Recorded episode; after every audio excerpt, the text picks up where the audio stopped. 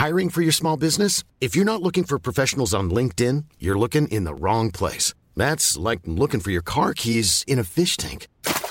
LinkedIn helps you hire professionals you can't find anywhere else, even those who aren't actively searching for a new job but might be open to the perfect role. In a given month, over 70% of LinkedIn users don't even visit other leading job sites. So start looking in the right place. With LinkedIn, you can hire professionals like a professional. Post your free job on linkedin.com/people slash people today. Bonjour et bienvenue sur le Rendez-vous Tech, le podcast bimensuel où on parle technologie, internet et gadgets. Nous sommes en janvier 2010 et c'est l'épisode numéro 26.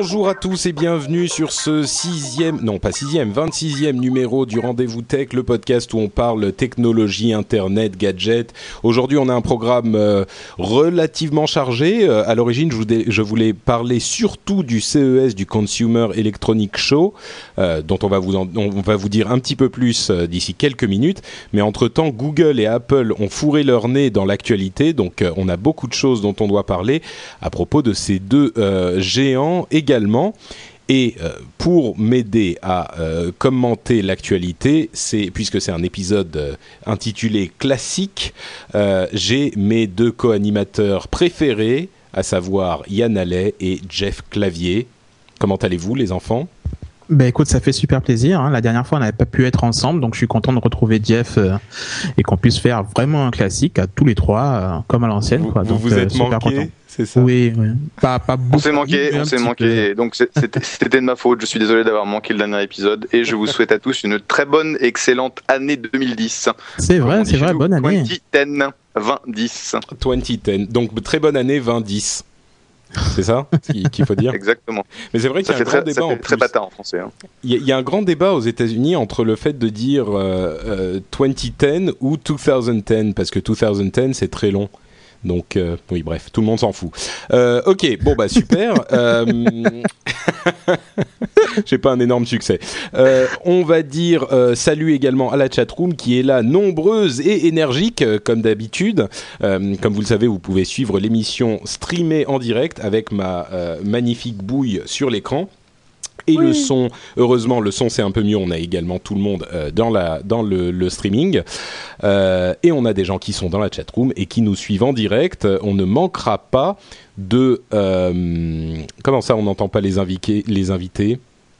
Mais Oh. c'est- inadmissible. Parlez les invités. Mais je suis bien là, Un, deux, vous, un, vous m'en- Et on est là, vous m'entendez pas? Ben oui. C'est bizarre parce que moi je m'entends. Merde. Bah, on s'en- j'ai compris ce qui se passe. J'ai compris ce qui se passe. J'ai fait une bêtise. Hop. Et là, normalement, vous devriez entendre tout le monde. Hello, hello Alors maintenant, vous entendez? Et ça sature toujours. Non, non, c'est bon là, Ah. c'est bon. Comme j'avais fait Bon, donc je disais, bonne année, bonne santé et plein de bonnes choses euh, à tous pour 2010. Bon, il faudra que je, que je coupe cette partie euh, au, au montage. Euh, donc, oui, donc bonne année 2010 et tout ça, voilà, super. Et euh, ce qu'on disait également, c'était bonjour à la chatroom, tout va bien, super.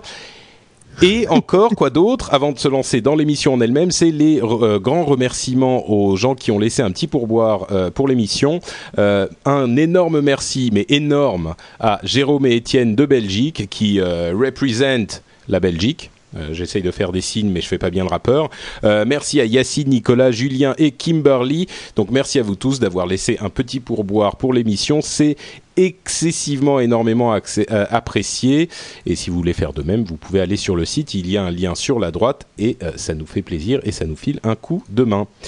Euh, bah écoutez, je vous propose. Ah tiens, oui, non. Avant de se lancer dans les sujets, euh, on- tu sais que j'ai reçu un déluge de tweets il y a environ 2-3 semaines, Jeff, parce que tu étais sur euh, sur Capital. Tu es passé dans Capital. Euh, Et, et j'ai reçu, je sais pas, peut-être euh, 50 tweets de gens qui me disaient Ah, Jeff est dans Capital, trop fort, la classe et tout. C'était magnifique. Ouais, je savais, savais pas en fait quand est-ce que ça allait passer. C'est une équipe de Capital qui faisait une, une émission sur euh, le, les startups aux États-Unis qui euh, m'avait suivi pendant euh, une, demi-après-midi sur euh, quelques quelques meetings. Et je crois que ce qu'ils ont montré en fait, c'est le, le pitch. Donc un entrepreneur français qui était venu me présenter sa start-up qui s'appelait Footballistique et je crois que c'est c'est ça qu'ils ont montré à Capital pendant quelques minutes et je savais pas du tout quand est-ce que ça allait passer et d'un seul coup j'ai vu un déluge de tweets d'invitations Facebook de gens qui me suivaient sur Twitter plein de Français plein d'emails euh, pour me dire bah tiens, t'es passé à la télé. Et donc ta mère était très fière, c'est ça?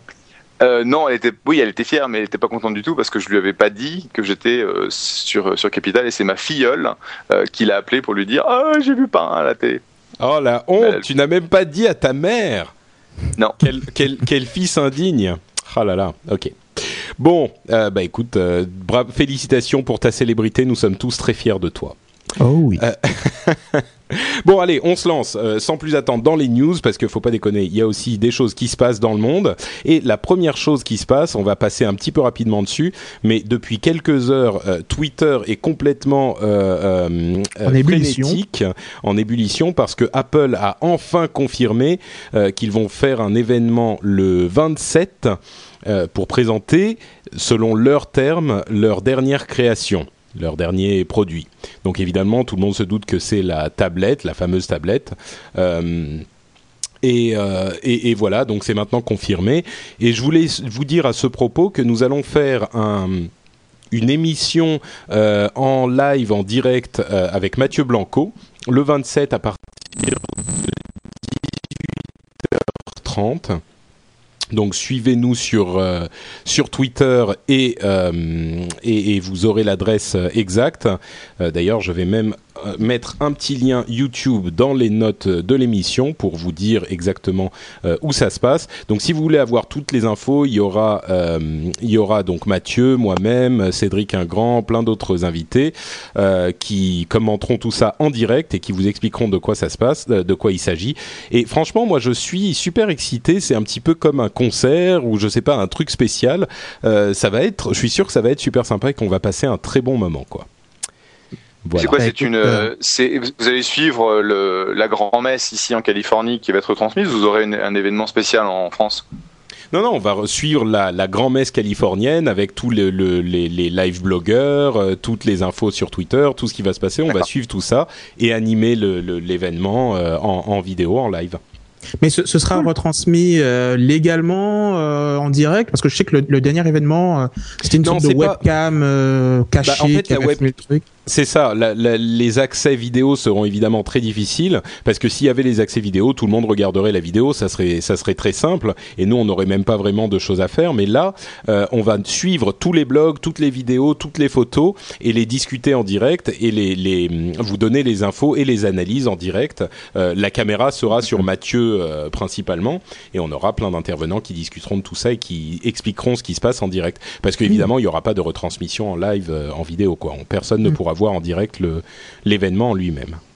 Intéressant. Enfin, sauf si euh, Ustream euh, réussit à mettre euh, une personne avec une caméra comme la dernière fois, où ouais. on a vu en fait euh, bah, l'événement retransmis de façon oui, le... pirate. Et je dis pirate, c'était hein, bon. Bref. Oui, non, c'était c'est euh, c'est euh, ça serait très sympa, hein. Ça serait très sympa, mais même même à ce moment-là, c'est enfin cette retransmission était de qualité quand même médiocre, quoi. Donc. Ouais, c'est clair. Ouais. C'est vrai. Euh, autre nouvelle super importante qui, est plus importante même que le CES et dont je voulais absolument absolument parler en premier, c'est cette euh, histoire entre Google et la Chine. Donc euh, ça peut paraître un petit peu bizarre d'opposer Google et la Chine, mais c'est un, un, une sorte de bras de fer qui s'est engagé il y a quelques jours, une semaine environ. Euh, alors, pour retracer un petit peu la chronologie des événements, ce qui s'est passé, c'est qu'il y a eu une attaque euh, de, hack euh, qui a été faite sur différentes sociétés et différents comptes email qui appartenaient notamment à des défenseurs des droits de l'homme en Chine et sur des comptes Google. Alors, il y a eu des tentatives de hack qui n'ont pas été, qui n'ont pas réussi. Euh, mais Google a dit sans le dire que c'était le gouvernement chinois qui était derrière ces attaques. Et ils ont décidé euh, que c'était un petit peu la goutte d'eau qui faisait déborder le vase. Et ils ont donc décidé de ne plus filtrer leur moteur de recherche en Chine selon les règles du gouvernement chinois. Et ils ont dit, si jamais ça conduit à la, la fermeture de nos bureaux en Chine, eh ben, euh, Tant que, que tant pis, voilà, que, que les choses euh, soient, enfin, les choses se passeront de cette manière et tant pis, on est prêt à assumer cette conséquence. Euh, et on ne va plus filtrer les, les, les, le, le- le moteur de recherche en Chine c'est devenu euh, intenable pour nous, à la fois euh, moralement et, euh, et de au, au niveau de la sécurité. Alors, c'est un mouvement, c'est une déclaration très très forte pour plusieurs raisons. La première, c'est que toutes les sociétés qui veulent collaborer, qui veulent investir le marché chinois, sont obligées de collaborer avec la Chine. Et il y a une, une idée, comment dire, pas reçue, mais enfin une idée acceptée, qui est que euh, c'est pas super euh, euh, moral d'accepter ce genre de censure parce que c'est quand même des choses assez sérieuses, mais on l'accepte parce que le marché chinois est tellement grand que bon, il faut faire des sacrifices. Et d'un autre côté, ça permet quand même de fournir certains services aux Chinois qui en ont besoin. Et, euh, et donc, Google va à l'encontre de cette idée et se pose en tant que euh, euh, force morale, force évidemment capitaliste et en même temps morale, en disant nous, nous n'acceptons plus cet état de fait. L'autre euh, élément très important, c'est que Google est traditionnellement une société qui a un compas euh, moral assez fort. Ce, ce motto, euh, ce, credo de Don't be evil, de ne, pas faire le mal. Et on peut dire quand même relativement respecté. Il y a des gens qui vont arguer de la validité de cette chose, dire non, ils respectent pas vraiment, c'est une société, ils, font, ils vont donner des exemples, mais il n'empêche que d'une manière générale, Google fait énormément de projets en open source, donc ouverts au développement collaboratif. Euh, Ils sont, euh, ils permettent avec le, projet de Data Liber- Liberation Front de euh, récupérer les données qui sont chez Google. Ils ont tout un département qui est dédié au fait de pouvoir partir de chez Google. Bref, ils ont toutes ces initiatives qui sont très morales, qui ont l'air d'être guidées par un principe moral. Et d'une part, même si on peut les critiquer sur énormément de, points et contredire cette, euh, cette impression de moralité, on aurait beaucoup de mal à donner autant d'exemples de moralité, je mets des, des guillemets virtuels, euh, on aurait beaucoup de mal à donner autant d'exemples de moralité chez les autres sociétés. C'est-à-dire que si on va du côté de, euh, je sais pas moi, Yahoo, euh, Microsoft ou d'autres encore, évidemment la question ne se pose même pas. Je veux dire, euh, il est totalement inimaginable que Microsoft euh, travaille à la possibilité pour ses utilisateurs de retirer les données de leur réseau. C'est c'est impossible. Donc il y a quand même un aspect un petit peu particulier de Google de ce, ce- ce point de vue-là. Et euh, ce problème chinois, donc ils acceptaient de censurer leur moteur de recherche en Chine. Donc pour vous donner un exemple, c'est si on cherche euh, Tiananmen, la place Tiananmen. euh, D'ici de, France ou des États-Unis, ça va vous parler des événements de la révolution ou de la tentative de révolution de Tiananmen. En Chine, ça va vous donner uniquement des belles photos de la place Tiananmen, comme elle est belle et comme, son, comme les, palais autour sont beaux. Et ben, ce problème, qui était le seul véritable argument anti-Google à ce niveau-là, au niveau du don't be evil, ne, faisons pas le mal, ce problème disparaît et donc Google gagne en, réputation et en, euh, en image un crédit énorme. Alors ça c'est bon, c'était un petit peu long, mais c'était nécessaire pour expliquer un petit peu la, situation euh, telle qu'elle a évolué. Euh, Est-ce que vous avez vous des commentaires là-dessus? Qu'est-ce que vous en pensez? On va commencer par Jeff.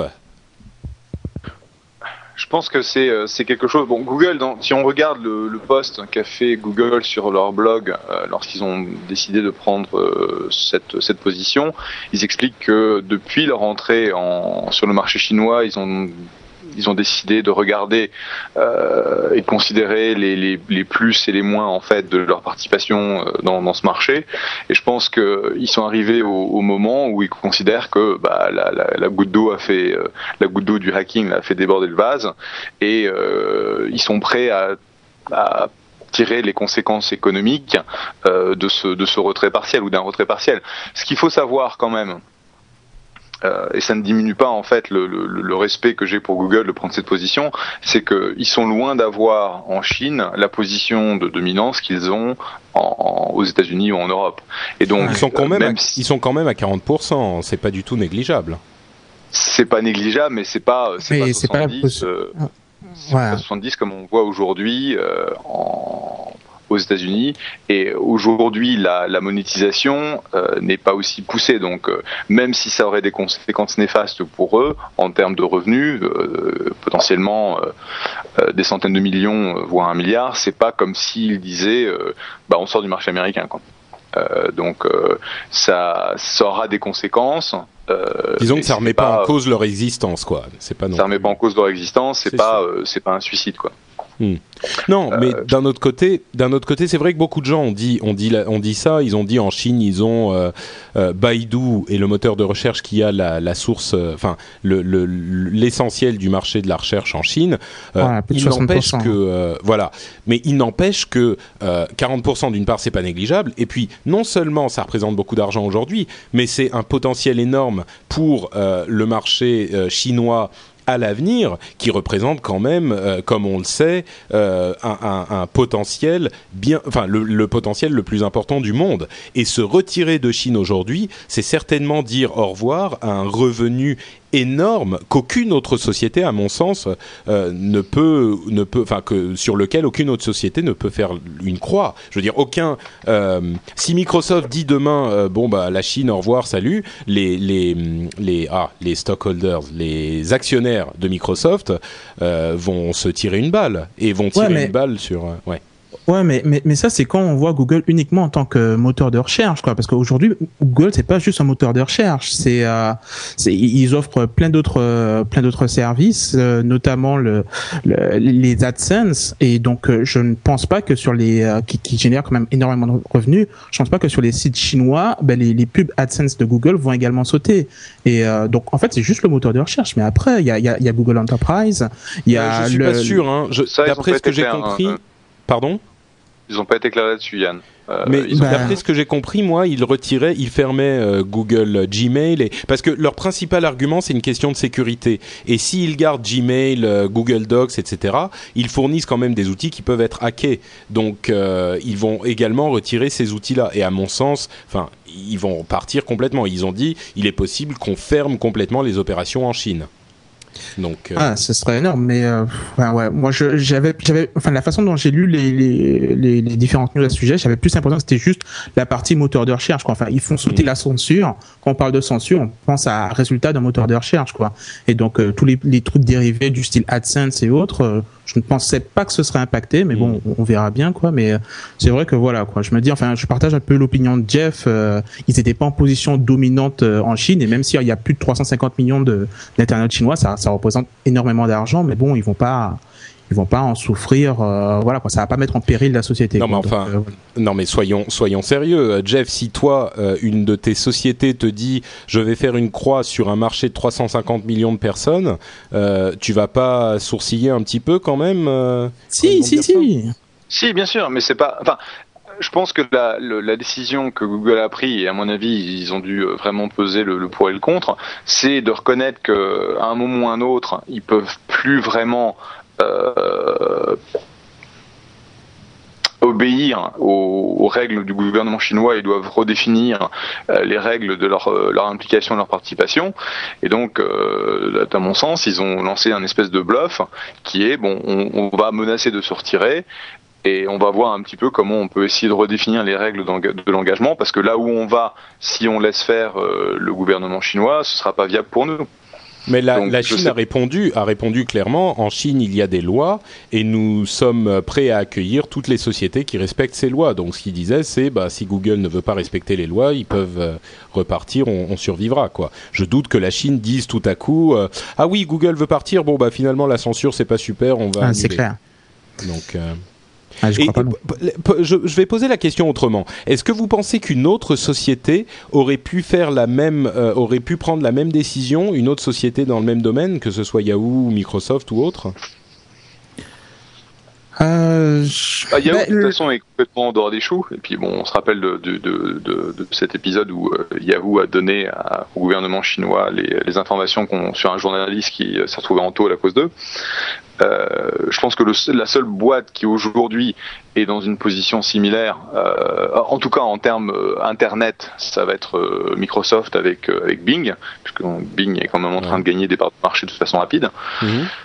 Euh, je sais pas, je pense que c'est, comme tu le disais, c'est une philosophie Google euh, que de faire des choses justes. Euh, et que pour eux, en fait, euh, malgré les conséquences économiques de court terme, euh, Oui. ils ont ils ont pensé que c'était la bonne chose à faire. Alors, est-ce que c'est un gigantesque coup de poker ou est-ce que c'est une décision fondamentale? Je sais pas. Hmm. Euh, euh, Mais pour toi, il y a quand même une composante, parce que qui est une composante économique, c'est évident, une composante d'image, je pense que c'est clair, mais euh, à mon sens, il y a forcément une composante morale aussi, et beaucoup de gens me disent ah mais non t'es euh, t'es naïf, évidemment qu'il y a d'autres raisons et que c'est pas ça et que la moralité ils s'en foutent. Moi je pense que Google est l'une des seules sociétés de cette taille euh, et dans ce domaine qui a effectivement une un compas moral et le fait même d'être en Chine a, provoqué de grands débats entre notamment Sergey, euh, l'un des fondateurs, et Eric Schmidt, le, le CEO, le PDG. Euh, et il y avait un un vrai débat, quoi. Et à mon sens, ça, c'est le, le, ça en est une preuve. Certains me disent que je suis naïf, mais euh, vous, vous seriez d'accord Non, je pense que ça, ça c'est vrai. Enfin, je sais, je sais que effectivement les euh, les deux fondateurs, donc euh, Larry Page et euh, Sergey Brin, ont eu depuis depuis toujours cette volonté de, de rectitude par rapport aux activités de Google. Bon, bah, euh, faut pas rêver. Ils ont des impératifs économiques comme, comme tout le monde, mais ils ont toujours essayé de faire en sorte que euh, leurs opérations soient le plus le plus juste euh, possible. Et Ouais. effectivement, il y a eu beaucoup de débats quant à la Chine euh, quand ils sont rentrés dans euh, dans ce marché. Alors derrière, euh, quelle a été leur implication, comment ça s'est passé, etc. Euh, je serais pas surpris qu'il y ait eu un input de leur part. Euh, bon, pour être honnête, à ce jour, euh, je pense pas qu'ils soient aussi impliqués dans, leur- dans les opérations de Google qu'ils l'étaient il y a des années.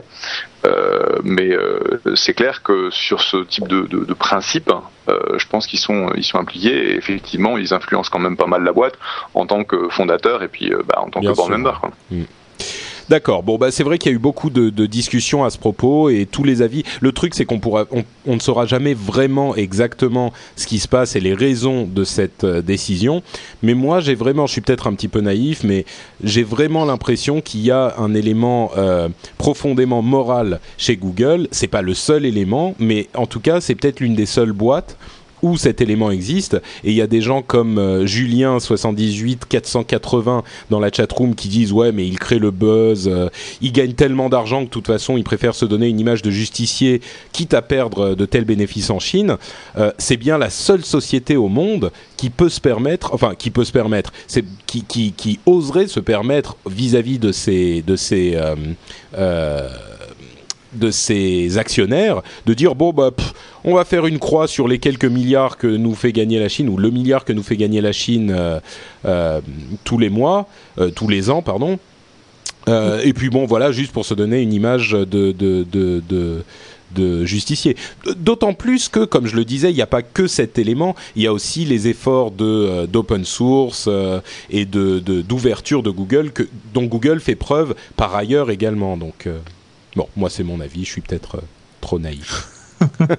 Non, il y, a, il y a une composante comme ça. Le, euh, je, fondamentalement, euh, je ne pense pas que Google soit prêt à complètement sortir à 100% de la Chine, euh, Mhm. mais ils ont, ils ont pris le parti donc de cette, de cette position pour, bah, pour, pour mettre un petit peu euh, un, euh, on dit un stick in the ground, euh, une, Faire bon, ils ont pris une position, euh, ouais. faire, une marque en disant bah voilà, on n'ira pas plus loin que ça, et puis on verra un petit peu comment ça se, ça se passe quoi.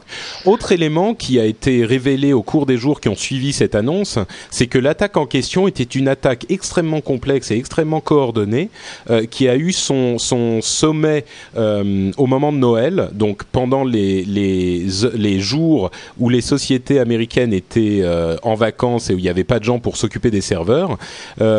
Et ils ont, développé des, des processus de hack super euh, euh, super sophistiqué. comme je disais, sophistiqué. Merci Yann.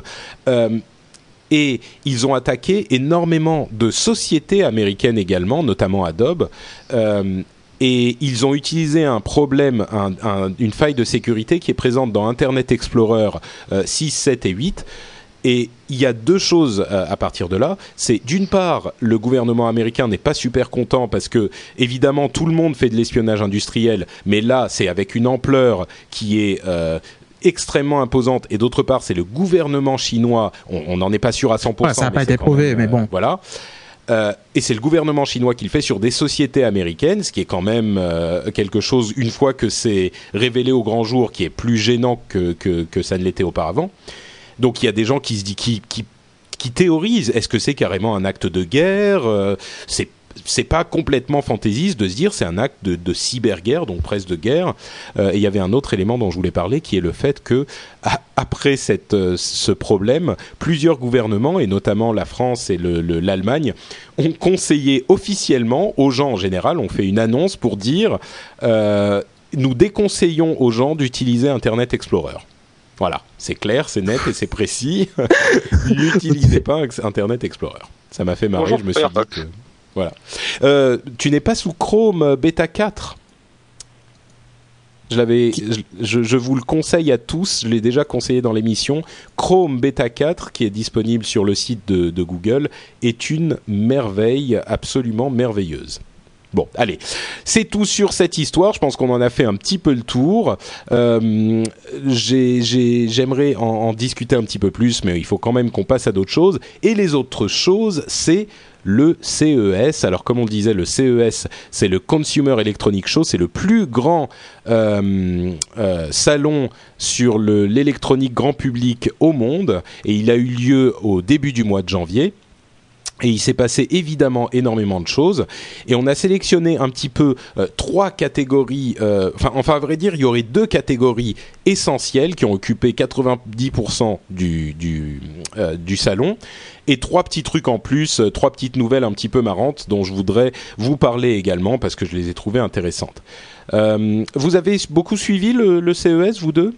Ben, euh, moi, j'ai regardé, euh, ben, comme tout le monde, un peu sur Internet, les différents produits qui ont été annoncés. J'ai deux chouchous en, ce qui me concerne sur ce qui a été présenté. Euh, je sais pas si on, si on attaque tout de suite. En fait, c'est concernant les tablettes, mais euh, ah bah vas-y, vas-y. Bah, bah, ouais, ouais. La première chose, la, la, première chose, c'est que l'énorme offensive, c'est les tablettes, hein, comme on, ouais, clair. on disait on s'attendait à ce qu'il y ait des tablettes, donc des ordinateurs, comme on le disait, hein, les tablettes, c'est genre les gros iPhones ou les petits ordinateurs portables sans clavier, quoi, entièrement tactile. Enfin, tout le monde sait ce que c'est qu'une tablette. Euh, et on en attendait beaucoup, mais là, c'était carrément tout le monde avait sa tablette, quoi. Oh, il y avait une avalanche de, de, produits qui ont été présentés, et c'est vrai que c'était assez impressionnant. Et, et, en plus, Apple n'était même pas là. Enfin, ils n'ont pas présenté leur tablette, et pourtant ils étaient omniprésents pendant la CES. et, et, les comparaisons étaient euh, étaient systématiques, quoi. Ouais, on est sûr qu'Apple fera quand même mieux que ça. Mais euh, cela dit, moi, j'ai quand même retenu deux petits modèles qui, euh, enfin plutôt un modèle de, de chez Lenovo qui, euh, qui avait l'air vraiment prometteur, c'était le Voltron. Je sais pas si vous avez vu, c'est euh, une petite tablette, donc euh, format tablette, donc tout petit. Mais mhm. ce qui avait de, de, de, sympa avec ce truc-là, c'est que l'écran était amovible, donc vous pouvez détacher comme ça l'écran de, de, du socle avec le, le, clavier, quoi, et vous balader avec l'écran, et donc le, le tout est, est, contenu à l'intérieur, donc on peut aller donc par exemple faire la vaisselle en, en ne ratant aucune des, des répliques mythiques de Victor Newman. C'est vraiment indispensable pour tous les geeks que vous êtes. Donc euh, franchement ouais, moi j'ai vraiment été impressionné par le truc, c'était pratique, c'était innovant. Euh, les autres euh, bon ben voilà. C'est vrai que c'était etc. Pour pour continuer sur ce modèle en particulier, c'est vrai que c'est un modèle très intéressant et très innovant. il faut préciser quand même que quand l'écran est enchâssé dans l'ordinateur, enfin avec son clavier et tout ça, il est sous Windows, mais quand tu l'enlèves, il est sous un système Linux si, je ne m'abuse ou Android, je sais plus très bien euh, mais dans tous les cas, c'est pas le même système. C'est-à-dire qu'on n'a pas exactement accès aux mêmes fichiers, on n'a pas, c'est pas exactement la même machine, quoi. Mais c'est vrai que c'est un, c'est un, une idée très innovant. innovante et très intéressante. Oui, c'est sûr. En plus, il a une, il a une capacité Wi-Fi et 3G, quoi. Donc, euh, Mm. ça, ça, ça, ça permet de pouvoir l'utiliser même en dehors de chez soi et d'avoir quand même une connexion. Donc, euh, ouais, j'ai, mon, mon, mon petit coup de cœur. Et, Il y en euh, avait pour pour pour bien expliquer aux gens. il- Quand, quand je disais que tout le monde en avait, il y avait Sony qui en avait une, euh, Nvidia a présenté un prototype, euh, HP en avait un aussi. Enfin, c'est vraiment euh, tout le monde qui avait présenté sa sa tablette. petit Dans l'ensemble, elles étaient plutôt. euh, Non, à vrai dire, tu sais quoi? À mon sens, celle dont tu as parlé avec l'écran détachable est la plus intéressante parce que c'est la plus innovante. Mais en Mhm. fait, on en a parlé un petit peu dans le, le, le podcast Upload avec Jérôme Kainborg, euh, le podcast sur les, euh, sur les, Les applications iPhone. applications iPhone et les applications mobiles. Donc, si vous voulez en savoir un petit peu plus, vous pouvez aller l'écouter. hein. Il est sur le site app-load.com ou le site French Spin.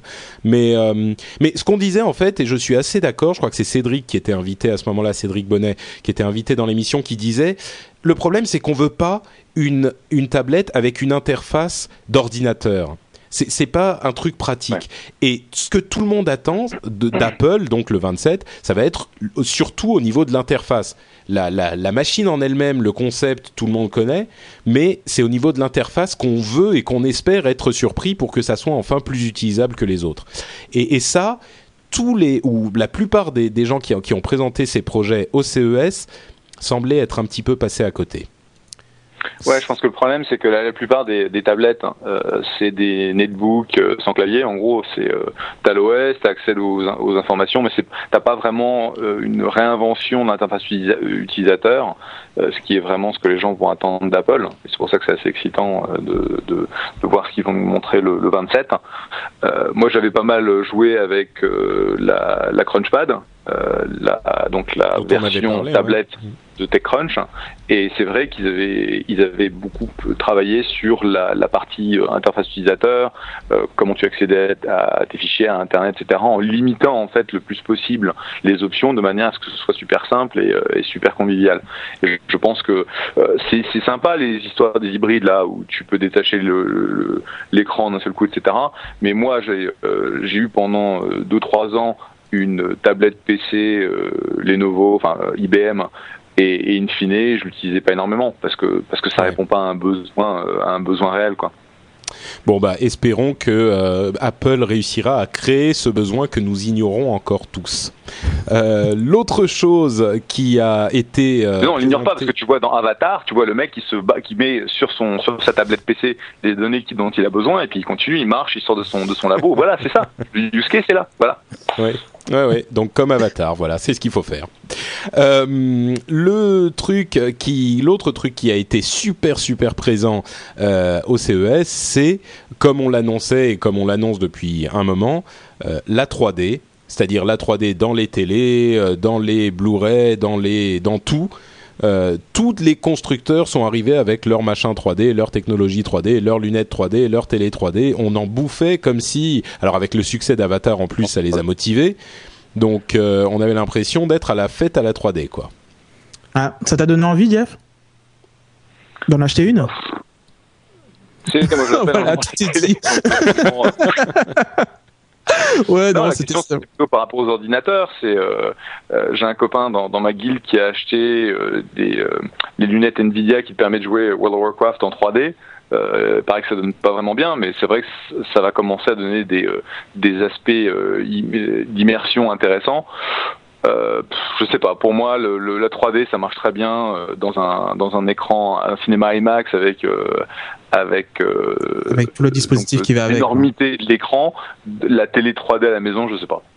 Ouais. On verra. Mais en tout cas, ils vont vouloir nous en faire bouffer, hein, parce qu'elle était absolument partout. Le problème, c'est que il faut avoir les lunettes. Déjà, c'est pas pratique. Ensuite, euh, si t'es décalé, euh, si t'es pas du, du, du si t'es de Bien traviole, euh, si t'es pas pile en face, si t'as les, si t'es couché, tu vois plus super bien. Euh, avec le, le, le, un film comme Avatar, euh, ça rend super bien, mais par contre, tu vas pas regarder la météo en 3D après. donc, mais d'un autre côté, en fait, le truc qui est euh, super important au niveau de l'industrie, c'est que rajouter une possibilité 3D à, la, télé ne coûte quasiment rien aux constructeurs.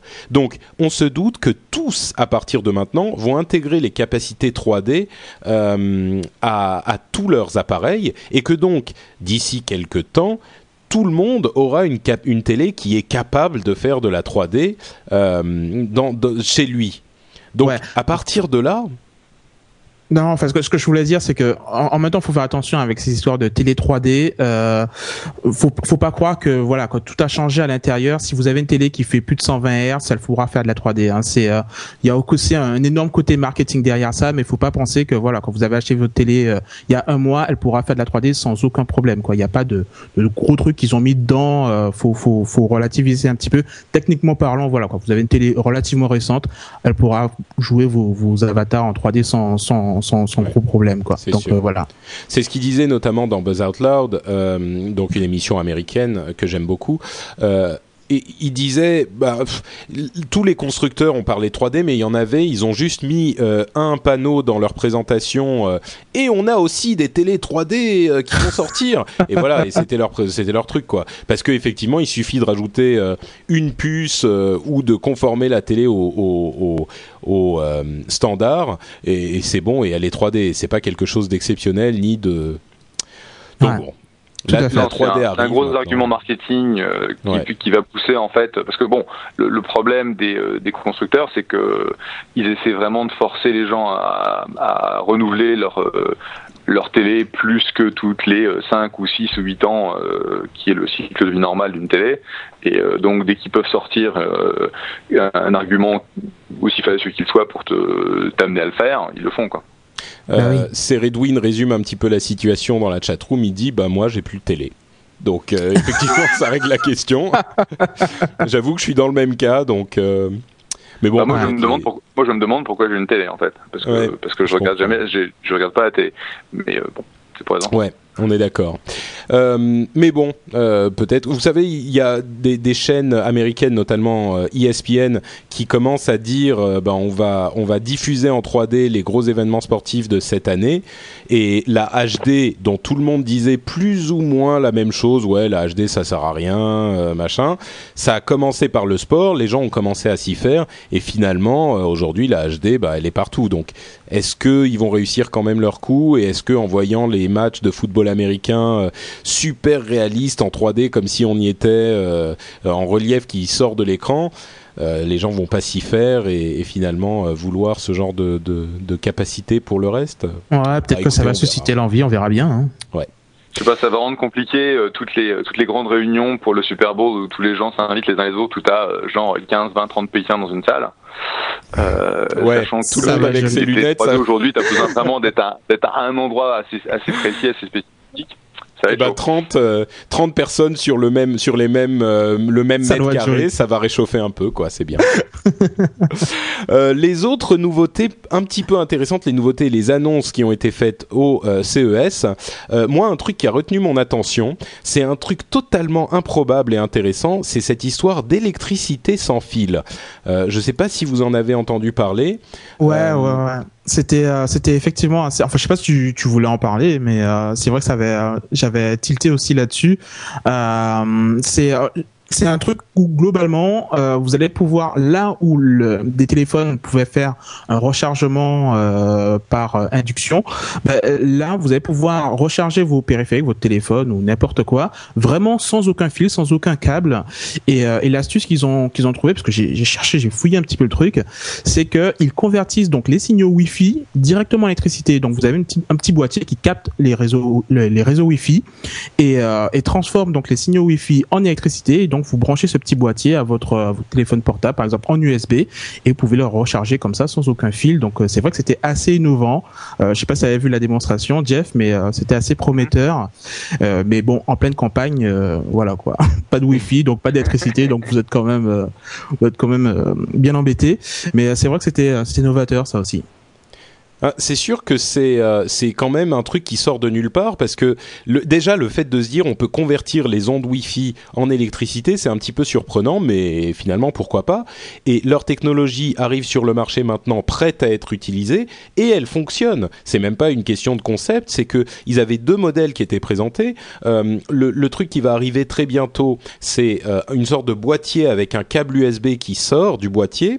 Vous branchez ce câble USB soit sur votre euh, PC, enfin votre ordinateur portable, ou même effectivement on peut imaginer que ça marche avec un téléphone portable, et il va convertir donc ces ondes Wi-Fi en électricité et recharger votre téléphone ou votre PC.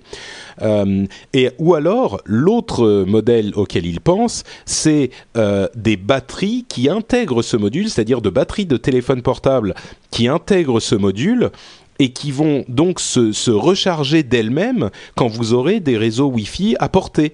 Donc, euh, en gros, le téléphone se rechargera tout seul et, euh, alors. Il faut préciser que euh, le, volume de rechargement n'est pas suffisamment élevé pour le rendement n'est pas suffisamment élevé pour se dire le téléphone va rester chargé pendant des années et il va jamais se décharger, il se recharge complètement tout seul.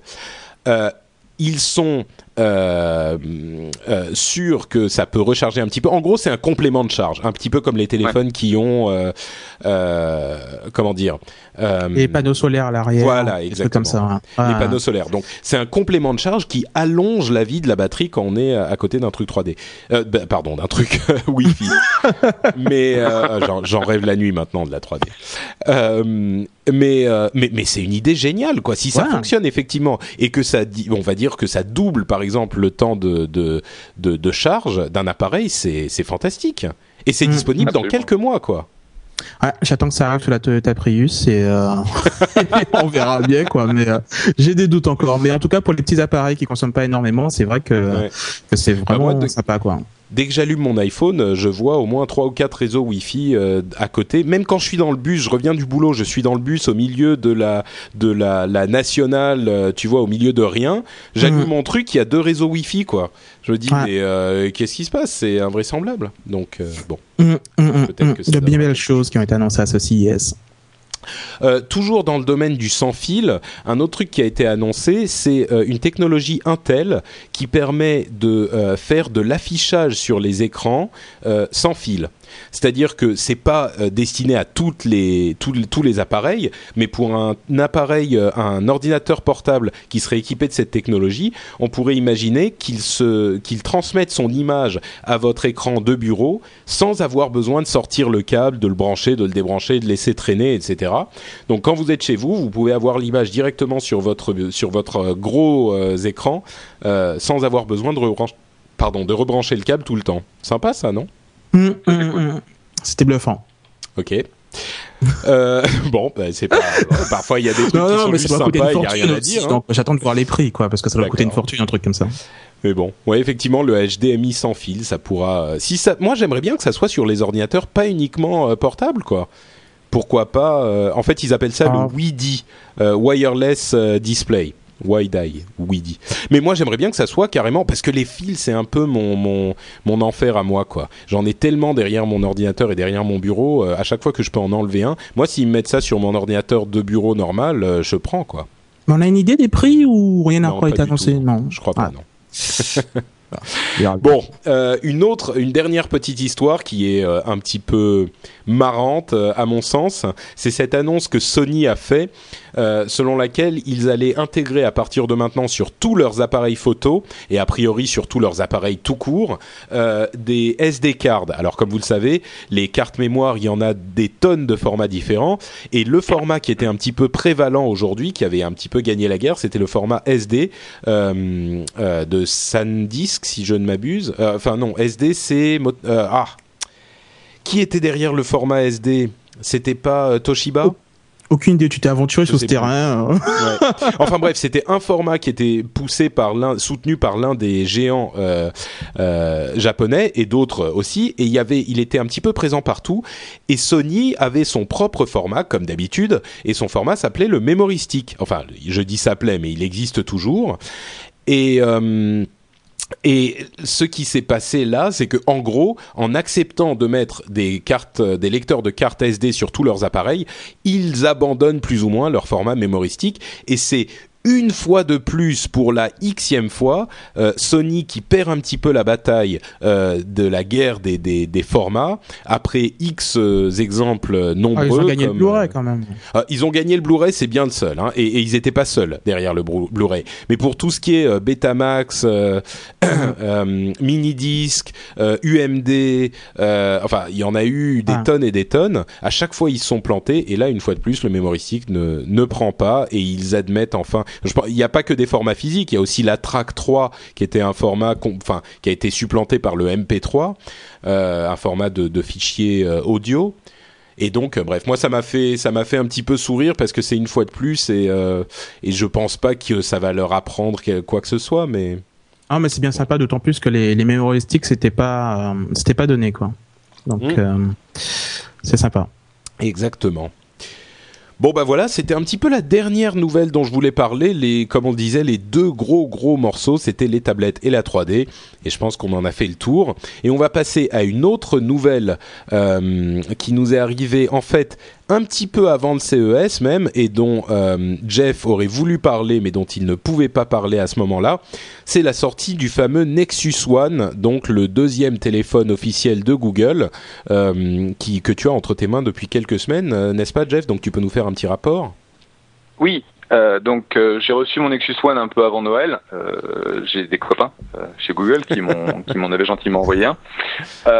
Leur, leur, idée c'était de le mettre dans les dans les pattes de gens qui connaissent bien de manière à avoir un feedback euh, relativement rapide sur euh, qu'est-ce qui marche, qu'est-ce qui marche pas, etc. Malheureusement, on avait dû signer un friend euh, qui disait qu'on ne pouvait absolument pas en parler, on devait se cacher en fait euh, jusqu'à la sortie officielle du, du, Nexus One le 5 et donc le LRDV du 4, j'ai pas pu en parler. Hélas. D'ailleurs, c'était rigolo parce que de répondre au téléphone et sortir le téléphone alors qu'on doit masquer le téléphone, c'est pas super évident. Tu dois le mettre dans, une, dans un gant en fait. Non, en fait, tu caches, tu caches l'arrière euh, parce que des gens, il est assez caractéristique en fait euh, son, son arrière. Donc, qu'est-ce que j'aime bien? Bon, le Nexus One, donc c'est mon téléphone depuis euh, à peu près 15 jours. Euh, j'ai éteint mon iPhone, j'ai laissé mon iPhone à la maison, donc j'ai vraiment fait la, la Ça a été dur. Switch? Ça a été un peu compliqué parce que bon, je suis un, un grand utilisateur d'Exchange, donc c'est là où j'ai mon calendrier, mes contacts, mon email, et en fait Là où le Nexus One est vraiment très très bon, c'est sur l'intégration des services Google, c'est pas c'est pas étonnant, mais un peu moins sur des services euh, les services Microsoft. Donc euh, il a fallu que je mette en place quelques petits ponts par-ci par-là du genre euh, avoir le, plug le plugin qui prend automatiquement tous mes tout mon mes mes événements dans dans Outlook et euh, qui les met dans euh, Google Calendar. bon, une fois que j'ai fait ça, ça s'est très bien passé. Et en gros, je veux dire que le Nexus One, pour moi, c'est le deuxième meilleur téléphone sur le marché aujourd'hui. C'est-à-dire que le numéro un, c'est l'iPhone 3GS, hein, parce que bah, c'est celui qui est le plus complet en termes de fonctionnalité. Mais je pense que le Nexus One est vraiment une, pour un premier vrai modèle pour un, enfin premier premier c'est pas le premier hein non, c'est le deuxième. Mais je le, le G1, c'était pas, euh, c'était pour moi c'était une version d'essai quoi. Donc on oublie le G1. Le Nexus One, c'est vraiment un un téléphone digne de ce nom euh, avec euh, un, un écran euh, tactile qui marche qui marche bien, avec une caméra de très bonne qualité, avec un euh, une taille. En gros, c'est c'est un iPhone, c'est-à-dire que j'utilise mes ma pochette d'iPhone de la même façon avec mon Nexus One. J'aime beaucoup la vitesse d'exécution, c'est-à-dire que ils ont mis un processeur qui est très rapide dans la babasse et donc c'est un téléphone qui va être très rapide d'utilisation. Le problème que ça amène, c'est une très grosse consommation au niveau de la batterie. Euh, C'est-à-dire que problème numéro un, enfin, j'ai fait une blague un jour, euh, je dis, euh, je l'appelle Keep pour Keep It Plugged, euh, parce que si on ne, on ne peut pas, on faut ne le laisser brancher tout le temps. non, pas tout le temps, mais en gros, euh, je pars le matin euh, de la maison à 7h30. Si je ne le recharge pas un coup euh, dans la journée avec une utilisation tout à fait normale, qui est du téléphone, de l'email, du, du sismique, enfin du Twitter, etc., aux alentours de 3h30, 4h, j'ai plus de jus. Quoi. Mais est-ce Ah, que c'est pas comme euh, c'est quand même effectivement assez impressionnant, mais est-ce que c'est pas comme pour l'iPhone quand on venait de le recevoir, on, on- on-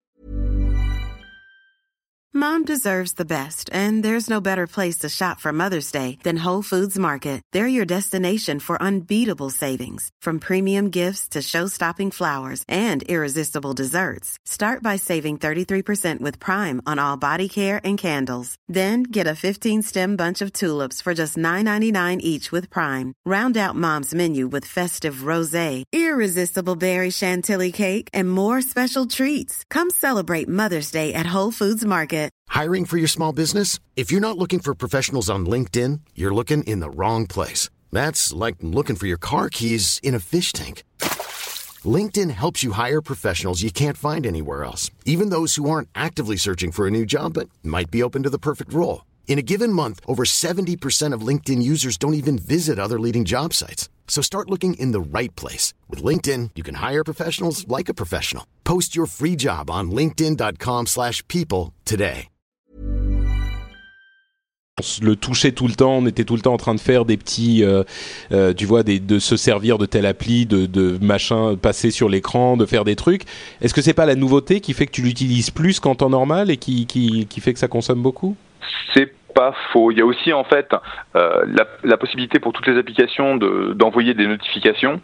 Et donc euh, dès que tu as un email, dès que tu as un tweet, dès que tu as euh, le l'application, enfin toutes les applications peuvent envoyer des, des messages.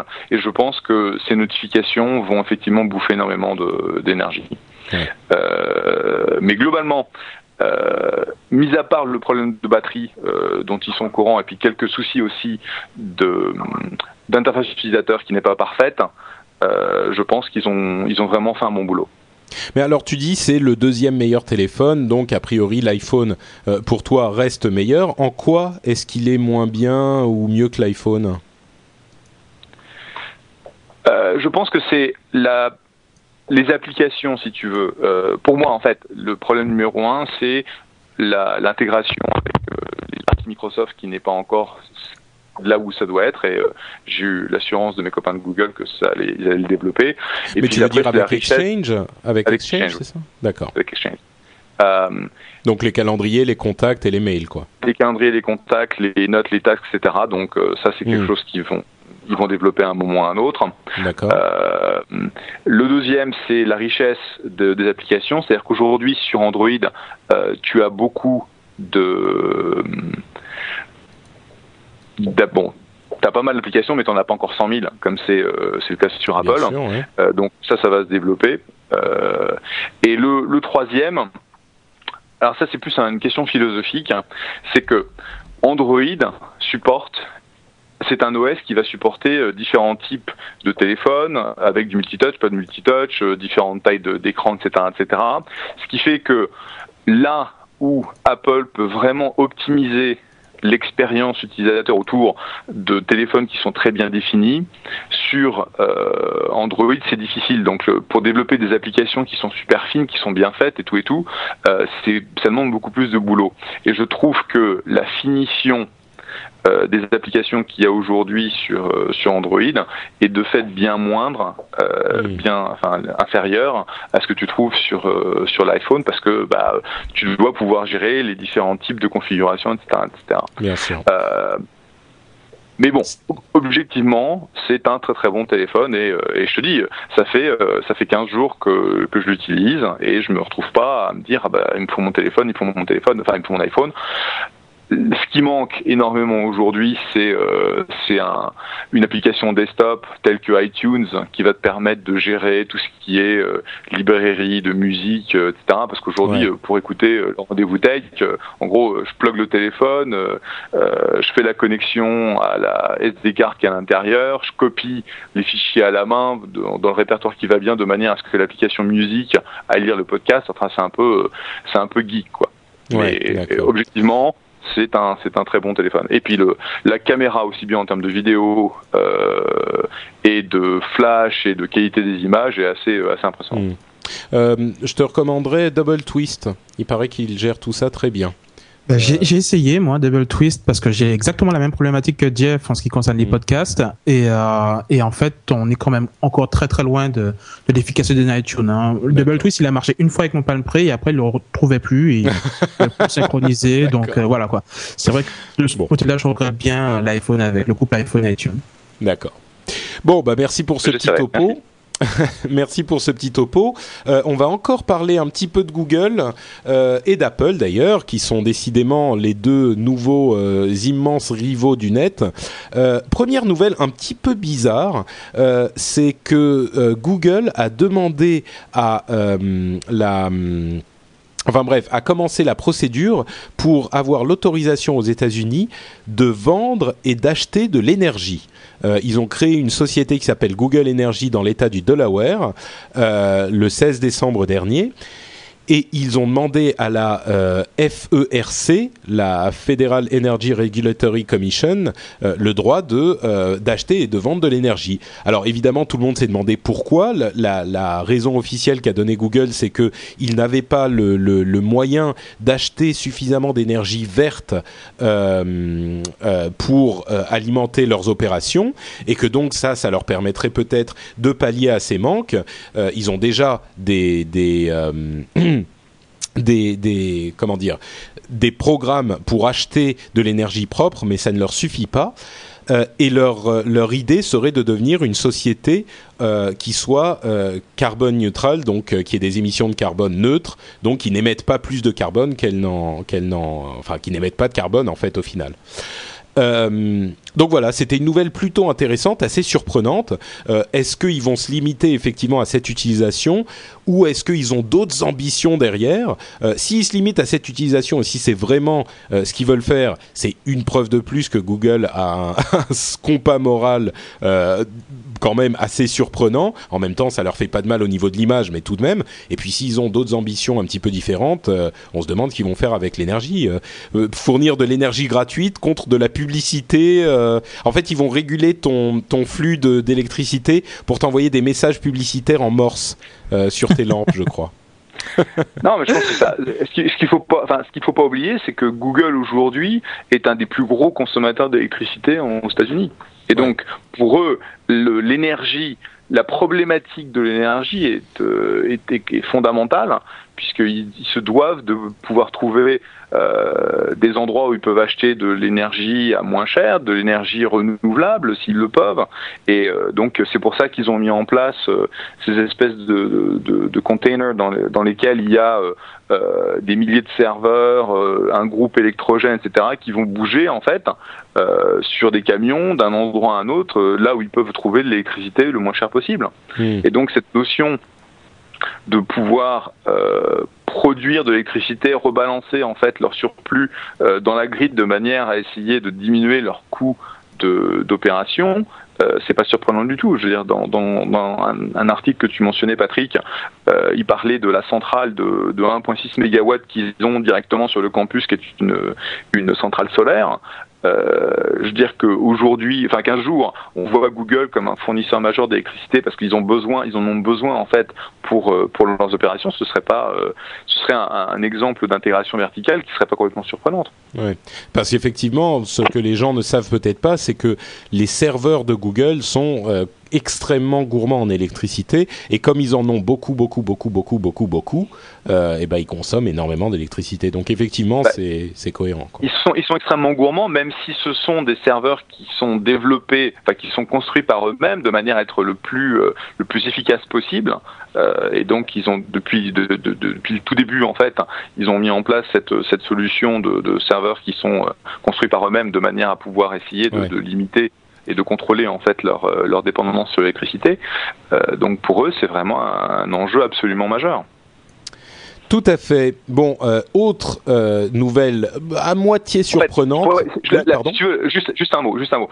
C'est exactement, c'est la même logique qui a amené Amazon à construire euh, leur euh, leur offre Amazon Web Services, euh, donc ici to S3, qui était en gros, on a une infrastructure absolument monstrueuse pour faire tourner Amazon, essayons de trouver un moyen de rentabiliser cette, euh, cette infrastructure en en, en faisant un produit. tout le monde s'est dit, mais qu'est-ce qu'ils font? Pourquoi ils font ça? C'est pas leur métier. Et in fine, euh, trois ans plus tard ou quatre ans plus tard, Amazon est devenu le plus grand fournisseur de web services au monde. Euh, tu veux dire que tu veux dire que selon cette logique, il n'est pas impossible que Google se mette à vendre de l'énergie?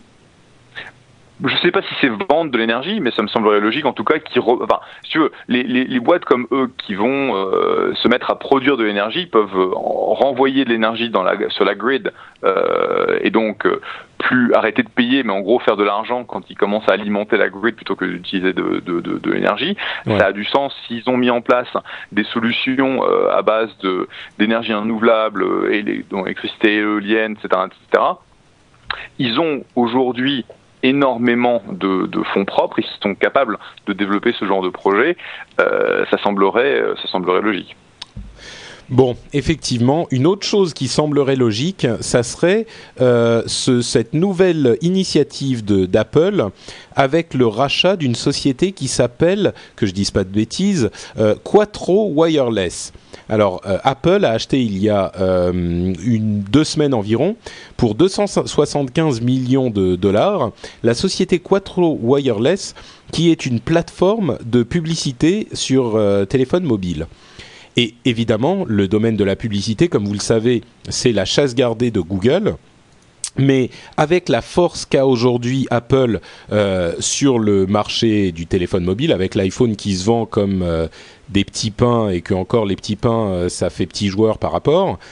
Euh, il, il, pas du tout impossible qu'ils se disent, ben, contrôlons un petit peu plus notre marché et ne laissons pas à Google l'exclusivité de la publicité sur le, les téléphones mobiles et euh, lançons-nous dans cette acquisition avec une intégration par un moyen ou un autre, on ne sait pas très bien encore comment ni pourquoi, mais avec une intégration de la publicité euh, euh, dans le, business model ou dans le, les activités d'Apple, sachant qu'il y a beaucoup d'applications sur l'iPhone qui fonctionnent de manière gratuite, donc vous la téléchargez gratuitement, mais vous allez avoir une petite pub qui s'affiche en haut ou en bas de l'écran ou au début quand vous la lancez et puis elle disparaît après, etc.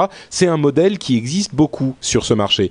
Donc est-ce que du coup Apple va se mettre à avoir un, marché de la pub à lui euh, pour vendre ses pubs et pour les proposer aux euh, développeurs d'applications également? Euh, bah, on ne sait pas trop trop, mais en tout cas, ils ont acheté il y a deux semaines une société qui serait capable de faire ça. Ou alors, est-ce que ça pourrait être pour la pour la fameuse tablette, comme il y a plus de d'espace sur l'écran, se dire euh, on va vendre la, enfin on va euh, proposer des services gratuits mais qui seront financés par la publicité ou Dieu sait quoi, c'est pas leur genre mais.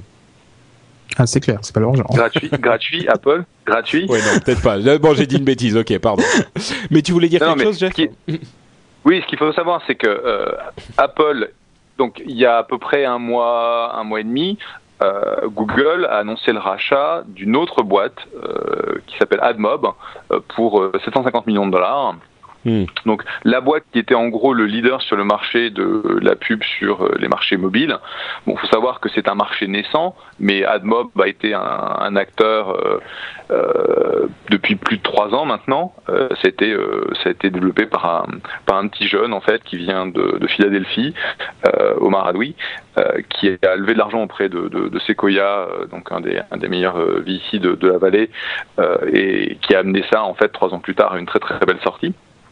Et en gros, euh, la raison pour laquelle euh, 750 millions de dollars, euh, qui est énorme quand même comme sortie, a été le, le prix de cette acquisition, c'est parce que Apple et Google étaient en compétition sur leur achat de la boîte.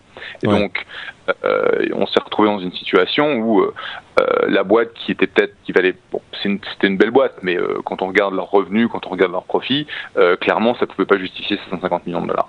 Et donc donc ils se tirent la bourre, Apple et, ils sont tirés la bourre, ils sont tirés la bourre et bah, un petit peu comme YouTube en fait est parti pour un million un million 300, 350 parce qu'il y avait il y avait Apple il y avait Google et Yahoo sur le truc.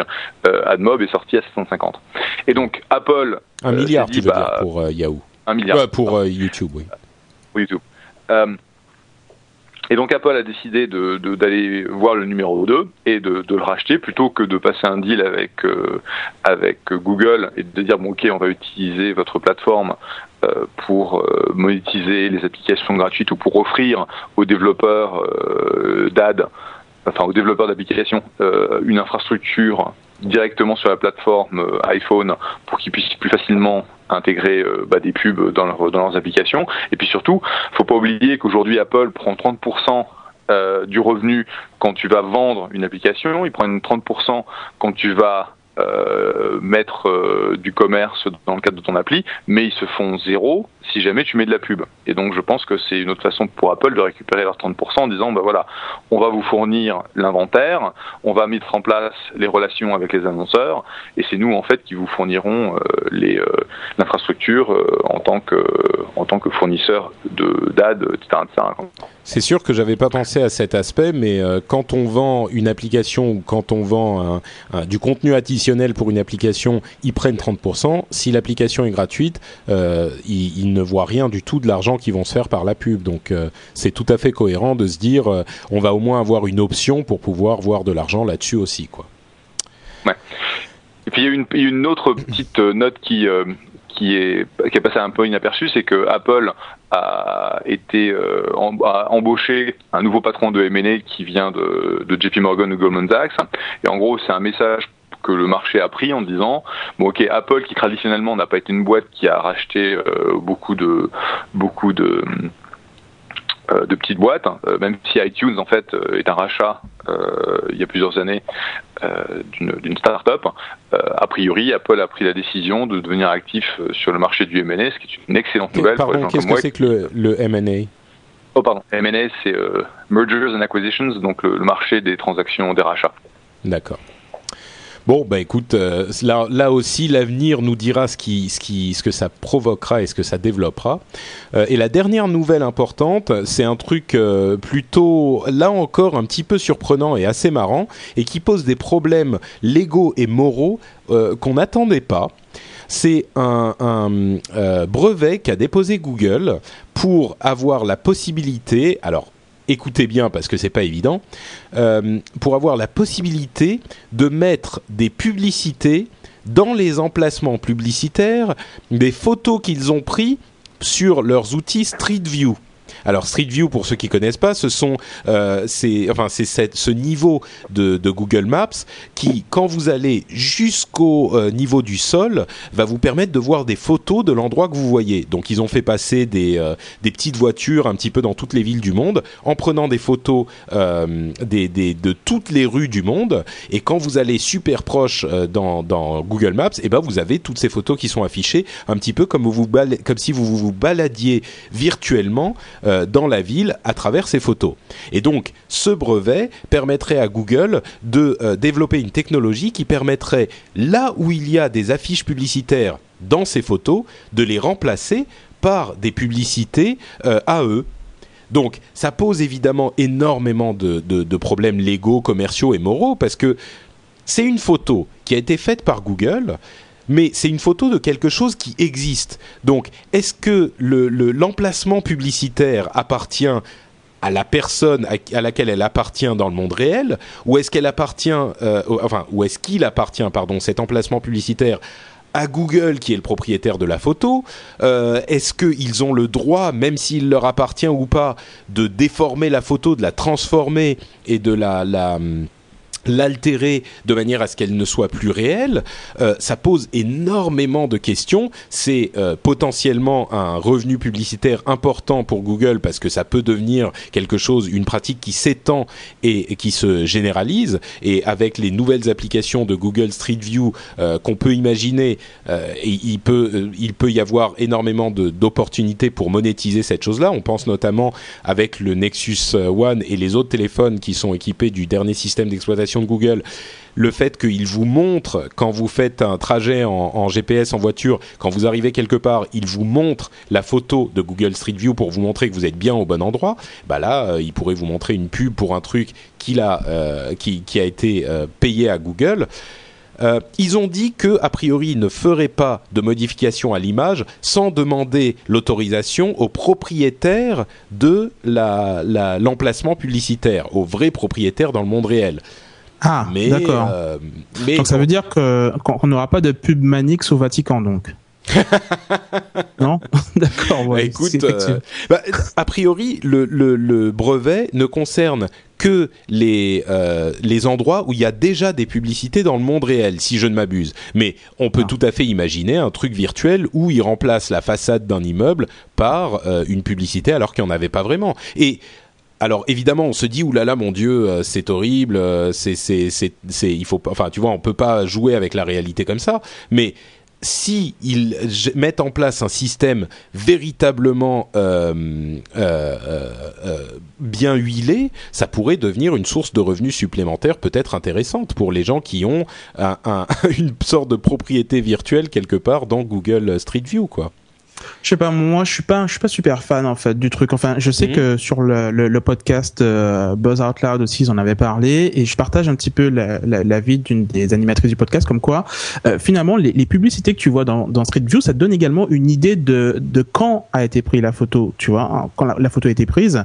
Et, et là, euh, bah, le fait qu'ils puissent modifier comme ça une partie du contenu de l'image, bah, ça, ça, ça introduit une certaine incohérence, quoi. Donc euh, euh voir, enfin, je, j'ai des quartiers, euh, enfin, quand je, je, me balade dans, dans Street View euh, en Guadeloupe, euh, je vois que c'est des photos qui datent de très très longtemps et voir voir des, des, des, des, spots publicitaires de de la de la Coupe du Monde de 2000, je sais même pas quand est-ce que ça passe, mais 2010, c'est c'est c'est vrai que ça ça, ça je trouve ça un petit peu bizarre quoi. Je, je pense qu'on devrait quand même laisser l'intégrité des photos et qu'on devrait pas les modifier quoi. Ça, ça bah, c'est marrant que tu prennes cet exemple parce que justement dans Buzz, Buzz Out Loud là encore et si vous ne l'avez pas compris, c'est effectivement une émission à écouter. Euh, quand ils en discutaient, dans l'émission suivante, un auditeur a envoyé un message pour dire mais ce genre de pratique existe déjà. Regardez les matchs de foot, les publicités que vous voyez sur les bords euh, des, des, sur les, les, bords des gradins, euh, c'est pas des publicités qui sont dans le stade, c'est des publicités qui sont rajoutées en surimpression avant d'arriver sur votre télé euh, et qui sont complètement virtuelles. Donc ce type de pratique en fait qui paraît euh, surprenante, voire révoltante. Enfin, peut-être pas révoltante, j'exagère, j'exagère, mais ce genre de pratique existe déjà en, théorie. ouais. non? Ouais. je, je, savais pas. Il y a des startups qui, euh, qui ont développé des technologies où ils vont pouvoir, euh, imagine, un, du golf par exemple, ils vont montrer un green et on va voir une insertion de pub en temps réel dynamique euh, sur euh, un, bout d'espace où il n'y a pas le il a pas le golfeur juste pour quelques secondes juste pour utiliser de plus en plus l'espace l'espace disponible. Puisque à partir du moment où il y a des gens qui regardent euh, ce type de, de, de, programme et qui appartiennent à une démographie qui est intéressante les annonceurs vont essayer de de se les attacher le plus possible. Et donc c'est c'est pas étonnant que Google essaye d'utiliser au maximum cette, cet asset qu'ils ont construit avec, euh, avec Google Earth et avec euh, Google Maps, hein, puisque bah, ça a coûté quand même euh, énormément d'argent de construire ce, ce corpus, où ils n'en ont pas tiré énormément d'argent. Quoi. Et pourquoi pas ce, ce, système, notamment de, de pub sur les panneaux publicitaires dans Street View, qui afficherait une publicité pendant uniquement euh, 4 ou 5 secondes et ensuite ça te ramène à l'image l'image telle qu'elle a été ah. prise. Ouais, c'est vrai, c'est une belle alternative. Mm. Ou juste, juste l'idée de tu, pas, tu, tu regardes euh, Street View euh, pour un, une adresse donnée, puis d'un seul coup, tu as, euh, une image qui apparaît, tiens, cette maison-là est à vendre, cliquer dessus de manière à avoir accès au, au listing, etc. je veux dire, c'est le tous ces éléments virtuels, en fait, sont des, des espaces où les gens passent du temps. donc forcément, Google va essayer de voir comment ils peuvent le, monétiser à, à grande échelle. C'est leur métier. Le coût de le coût de la maison à vendre, c'est carrément génial. Parce que pour le coup, euh, ça devient encore une fois cet atout du, de, de, de, la pub hyper locale et hyper personnalisée. T'imagines si t'es en train de chercher une maison dans un petit village de Normandie, euh, t'as les machins qui clignotent avant, en partenariat avec une, euh, un, avec une agence, une agence ouais immobilière, euh, et tu peux aller la regarder. Enfin bon, tout le monde aura compris, c'est effectivement quelque chose d'innovant et d'intéressant. Bon, euh, eh ben écoutez, c'est tout pour euh, la partie des, des news euh, plénières et on va passer immédiatement à la séquence des rumeurs à la con. À la limite, on aimerait bien en parler un petit peu quand même. Alors, la séquence des rumeurs à la con, personne s'est marré ce coup-ci pour le jingle. On finit par s'y habituer. Hein. Euh, je suis marié intérieurement. D'accord, ouais, très bien. Euh, et je suis sûr que la chatroom, de, que la chatroom, c'est, non, en fait, la chatroom se marre parce que ça a marché du premier coup, en fait. Merci les gars, je suis content de voir que vous me faites confiance. C'est super sympa. Alors. La séquence des rumeurs à la con, c'est la partie où on parle très rapidement de quelques petites histoires qui sont pas super importantes mais qu'on voudrait mentionner tout de même. La première, c'est un, euh, accord passé entre l'iPhone, enfin entre Apple et Orange, qui serait euh, peut-être accepté par la euh, DGCCRF, enfin les instances compétentes en tout cas, qui limiterait l'exclusivité entre Orange et Apple à trois mois. Donc Orange serait autorisé à vendre l'iPhone de manière exclusive pendant trois mois euh, après sa sortie, ce qui est quelque chose d'extrêmement euh, important évidemment parce que comme vous le savez l'exclusivité avait été euh, cassée il y a quelque temps et Bouygues et SFR avaient l'autorisation de vendre l'iPhone aussi. Mais ce compromis de trois mois pourrait être accepté par les autorités compétentes. Donc ça laisserait à Orange une exclusivité intéressante. Et à vrai dire moi je suis plutôt euh, intéressé par la chose parce que comme je suis sûr que je vais vouloir prendre euh, un nouvel iPhone quand il va sortir, peut-être d'ailleurs qu'il sera annoncé le 27 euh, pour une sortie en, en, mai. avril ou mai, c'est l'une des rumeurs dont on n'avait pas parlé. Moi, je suis extrêmement intéressé par cette nouvelle et il est possible que je me retrouve chez Orange d'ici quelques mois. Euh, autre info, c'est euh, SFR qui n'est pas en reste puisqu'ils vont euh, peut-être avoir l'exclusivité, enfin pas l'exclusivité, mais en tout cas la vente du Palm Pre. ça fait un peu, ça fait un peu de peine parce que c'est un peu le téléphone d'il y a 6 mois, 8 mois quoi. Donc il arriverait enfin chez SFR, mais est-ce que c'est pas un peu trop tard? Ouais, largement, largement. Ouais. exactement. Who cares? Enfin, moi je l'ai et je, je, je, sais que pendant longtemps j'ai euh, j'ai longtemps dit voilà quoi que c'est vraiment le téléphone de l'année, etc. Et euh, finalement, c'est vrai que je, je reste euh, vraiment sur ma faim et j'ai hâte que que Apple annonce un nouvel iPhone parce que il manque vraiment beaucoup. De... Enfin, la composante iTunes, on, on, dirait pas comme ça, mais le couple iPhone iTunes, iTunes est très important et quand tu n'as pas un logiciel de synchronisation aussi intéressant que celui-là, ben ton iPhone, en fait, ton téléphone, il ne sert à rien, quoi. Donc, euh, c'est, c'est vraiment, si on fait fort. C'est juste, synchroniser. Euh, c'est juste, un téléphone. voilà. Exactement. Mais euh, pour tout ce qui est podcast, gestion de, de, de, de, de séries télé ou, ou MP3, ben voilà, quoi. Ils, n'ont pas un logiciel aussi bien fait qu'iTunes. Et du coup, ben voilà. ouais. Non, mais ça, ça, ça, montre en fait un développement intéressant dans le marché du, du téléphone où tu vas avoir en, en Europe Nokia, aux États-Unis, clairement, euh, c'est euh, Apple et euh, Google, Android, etc., qui sont les deux poids lourds. Et clairement, Palm va, va disparaître. Et, et, ça met en, aussi la, la, une grosse question sur l'avenir donc de RIM qui fait qui fait les BlackBerry puisque ils ont développé une plateforme, ils ont un, ils ont quelques développeurs, mais bon, c'est ils se sont focalisés réellement sur la clientèle euh, business qui continuent à. Ils vont pas disparaître tout de suite, hein, mais ils vont pas disparaître tout de suite, mais mais dans le long terme, euh, je vois pas, je vois pas un RIM étant indépendant. À mon avis, c'est RIM se faire acheter par Microsoft, mais bon, c'est juste moi. Ouais, bon, ok. En tout cas, pour ce qui est de SFR, euh, comme le dit euh, Fanfo dans la chatroom, il récupère les miettes. Je me souviens, il y a pas si longtemps, on discutait de la sortie du Palm Pre et des volumes de vente, et moi je disais qu'ils avaient raté leur coup et qu'ils n'avaient pas réussi à imposer suffisamment leur téléphone. Je me souviens que mon cousin me disait que j'étais complètement fou. Euh, aujourd'hui, le Palm Pre, c'est pas qu'il fasse se déplacer les foules, quoi. Enfin, et, ça sent un petit peu le sapin chez Palm d'ailleurs. Mais bon, bref. Euh, et, si on, veut parler de l'industrie du téléphone et de la guerre avec Nokia, on n'en a pas parlé, mais il y a une, bataille de, de, brevets, euh, procès, contre brevets, contre procès entre Nokia et Apple, absolument phénoménal en ce moment. Euh, mais bon, c'est pas forcément le plus important de l'histoire, mais ça se fight aussi pas mal à ce niveau-là. Euh, autre euh, nouvelle dont on voulait parler rapidement euh, et dont Diraen, que vous connaissez bien puisque c'est une sympathique podcasteuse, dont Diraen m'a parlé et m'a enjoint à vous parler aussi, c'est le problème des paramètres de Facebook. comme vous le savez peut-être, Facebook a changé la manière dont ils gèrent leurs paramètres il y a quelque temps et si vous n'allez pas re-régler vos paramètres, il est possible que toutes vos informations soient disponibles et entièrement publiques. Donc c'est un message d'utilité euh, publique presque. Euh, passez si vous avez un compte Facebook et je doute que vous n'en ayez pas. Euh, passez sur les, paramètres dans l'onglet paramètres et, et vérifiez que vos informations personnelles ne sont pas accessibles à tout le monde. C'est quelque chose de plutôt important si vous voulez protéger votre vie privée.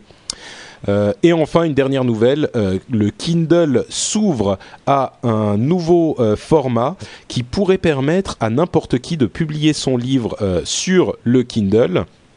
Et le format, c'est le Digital Text Platform. C'est un format un petit peu plus ouvert que ce qu'ils ont aujourd'hui, et ça pourrait permettre aux gens de publier leurs livres de manière indépendante. Et surtout, ça pourrait permettre aux auteurs français de le faire aussi. Donc peut-être un Kindle, euh, un livre électronique un peu plus ouvert. Moi, je dis, euh, Apple va annoncer sa tablette euh, d'ici quelques semaines, et le Kindle sera de l'histoire ancienne. Non, j'exagère. Le Kindle a quand même une implantation imposante. Il va pas disparaître d'ici demain, mais bon. Non. Oui, on est d'accord. Bon bah voilà, c'était un petit peu toutes les rumeurs à la con euh, dont on voulait vous parler. Et euh, pour la conclusion, on va passer à la statosphère euh, de Guillaume avec l'épisode numéro 7 de sa série qui nous passionne à chaque fois. Bonjour à tous. Connaissez-vous le palmarès des utilisateurs de Twitter? Selon le site wefollow.com, le top 5 des utilisateurs comptant le plus de followers est exclusivement américain. Avec plus de 4 millions de followers, le podium se partage entre Ashton Kutcher, Britney Spears et Hélène DeGeneres. Viennent ensuite les comptes de Barack Obama et Oprah Winfrey. En France, la première place est détenue par Jean-Luc Raymond, consultant en technologie de l'information. Il rassemble un peu plus de 130 000 followers et se classe autour de la 370e place. Et oui, c'est un fait. En France, l'audience de Twitter est littéralement anecdotique par rapport à celle de Facebook. Un sondage IFOP, publié récemment dans l'Express, révèle que 60% des internautes ont déjà entendu parler de Twitter en 2009. L'évolution est tout de même de taille puisqu'il n'était que 4% en 2008.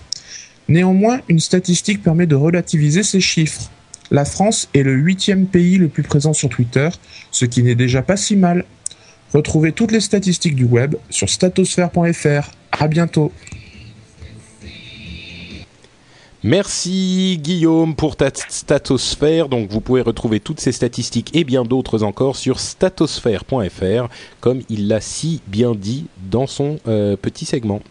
Euh, c'est vrai que Twitter, bon, n'a pas encore conquis la France, mais comme je le dis à chaque fois, euh, moi quand j'ai entendu parler de, quand j'ai commencé à entendre parler de Facebook, la France c'était encore à moitié sur MySpace et ne connaissait pas du tout Facebook. Ça a fini par arriver, hein, donc ça veut pas forcément dire grand chose encore. Et puis passer de 5% de connaissances à 60%, ça fait quand énorme. même pas mal. Ouais. Euh, et je ne sais pas si vous connaissez Jean-Luc R, mais moi je connais un petit peu tous les gens de la de la hum, euh, française, mais Jean-Luc R, parce que bon, euh, très vainement, je regarde un petit peu les, les gens qui ont le plus de followers euh, euh, en France. Et Jean-Luc R, je sais pas comment il fait, quoi. Je, je n'ai jamais entendu parler de lui. Je ne sais pas ce qu'il fait, je sais pas où il est. Il a aucune présence à mon à ma connaissance euh, sur le web. Il a un, un- un blog intéressant, mais enfin pas plus que ça. Et ses followers euh, augmentent à une vitesse euh, phénoménale. À mon avis, il fait des cours dans des amphithéâtres et il dit aux gens, tu sais, par groupe de 600 ou 800 de le suivre sur euh, sur Twitter parce que il augmente son, son nombre de followers à une vitesse mais invraisemblable quoi. Euh, Peut-être qu'il y a beaucoup de gens aussi qui se Et mettent à le gens- suivre parce qu'ils se demandent euh, qui c'est en fait. je, vais, je vais le suivre pour voir qui c'est parce que C'est possible, c'est un, une sorte voilà. de cercle vertueux, ouais. Tu le connais, Jeff? C'est des gens qui sont legit. Euh, genre, c'est pas des, c'est pas des bots, c'est pas des. euh, bah, Je sais pas du tout. euh, Je, bah, tu, quand même. euh, combien combien, le le combien il truc, c'est que il en a 131 000 followers. Le truc, c'est qu'il en suit 140 000. Donc, Bah, c'est le genre Ah, de bah, voilà. Voilà. Ça. Ouais, c'est le genre de mec qui va suivre euh, énormément de gens pour. Mais il, il, il tweet quand même. Je veux dire, il tweet euh, des trucs. euh, tu vois, il, euh, Ouais, mais il tweet répond des jamais. articles. Non, bah bien sûr, mais il tweet des articles sur euh, les médias sociaux, sur, tu vois, c'est un, c'est un, un mec qui existe quoi. Il a son blog, euh, il est effectivement euh, euh, consultant et formateur de projets numériques, comme il le dit. Donc bon, je sais pas si si quelqu'un connaît Jean-Luc Raymond, dites-nous d'où il sort et qui c'est, parce que moi je comprends pas comment il fait pour avoir autant de followers quoi. C'est bah, c'est- simple. À partir du moment où tu vas, euh, il va avoir un système qui va détecter tous les nouveaux utilisateurs dans, dans Twitter qui euh, qui se pointent sur le segment français, etc. Et donc il va les suivre. Il doit avoir un, un programme tout bête qui va automatiquement suivre les gens. Et euh, ensuite, bah, la- des gens qui sont pas forcément très très habitués à Twitter, euh, typiquement si quelqu'un te suit, euh, tu vas le suivre aussi. Et c'est comme ça que tu construis une audience énorme. Euh, Ouais. C'est comme c'est comme du temps où euh, dans LinkedIn, euh, dès que tu voyais quelqu'un euh, apparaître sur le service, tu le tu l'invitais en tant que à être un, un ami ou à une connexion et tu te retrouvais avec des, des dizaines de milliers de, de connexions sur Ouais. LinkedIn. C'est sûr. Ouais. La, la vraie valeur, la vraie valeur, c'est quand tu as un, un, un gros ratio, une grosse différence entre le nombre de gens qui te suivent et le nombre de gens que tu suis. Ouais. Bah il y a d'ailleurs euh, ifrance 67 qui dit dans la chatroom il m'a fait une demande. Donc euh, quand ifrance a créé son compte, il a eu une demande et il confirme effectivement il doit avoir un bot euh, ou quelque chose pour euh, faire ça. Donc c'est pas des vrais euh, des vrais followers. Non. Donc voilà, c'est ça me ça me euh, Ça- quand même ça, Ça te ça rassure, me hein. rassure un petit peu. Mon, mon ego est un petit peu apaisé. Non, il faut, sa- faut, faut, se, faut se rappeler aussi que c'est un peu comme la liste euh, des utilisateurs par défaut recommandés par Twitter, etc. Je veux dire, euh, j'ai des copains qui, parce qu'ils ont euh, des relations avec les, les chez Twitter, se sont trouvés sur cette liste et ils ont maintenant euh, un million ou plus d'un million d'utilisateurs ou des centaines de milliers de, de, de- de followers. Euh, et, et- et en gros, si tu leur demandes quelle conversation, quel engagement ils ont avec ces gens qui sont ajoutés de façon plus ou moins automatique ou par défaut, la réponse est zéro. Ouais, Donc euh, oui, t'as as un grand nombre, t'as un grand nombre de followers, mais c'est pas pour autant que tu, tu les engages. Et je, je préfère avoir euh, une une, Une, une base petite communauté de gens mais, actifs euh, quoi. et que de tu- gens qui sont vraiment actifs.